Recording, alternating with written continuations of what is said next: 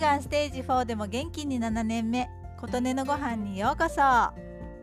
週1ペースで行っている坂道を登ろう企画第8回目は松山総合公園へ行きました。紅葉の名所としても人気があると言われているので紅葉を楽しむ目的もありました。先週城山ではまだ早い感じだったのできっとまだ早いだろうなぁとは思っていましたがそう思っているとあっという間に色づいて終わってしまったということになりかねないのでこの時期は毎週どこかへ偵察に行かなければと意欲を燃やしています。紅葉を楽しむにはやっぱり少し早く感じましたが先週の城山よりは確実に赤や黄色の葉が多くなってきていると感じました。皆さんの地域ではいかがでしょうか？その代わりといってはなんですが花がたくさん咲いていました。11月にこんなにいろいろな花が見られると思っていなかったのでテンションが上がりました。最初に見たのがサザンカ。椿にそっくりな花です。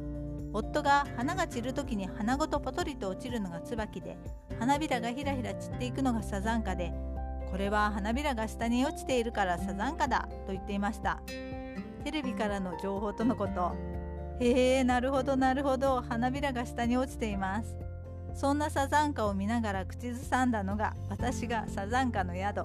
夫が焚き火。普通は真っ先に焚き火が浮かぶよね。と自分でもマイチョイスの渋さに笑ってしまいました。その他にも黄色やピンクのお花やパンジーなどいろいろ咲いていました。初めて見たのが背の高いピンクの花と黄色い花。とても綺麗に咲いていました。多分今が見頃という感じ。皇帝ダリアと皇帝ひまわりという花とのことです。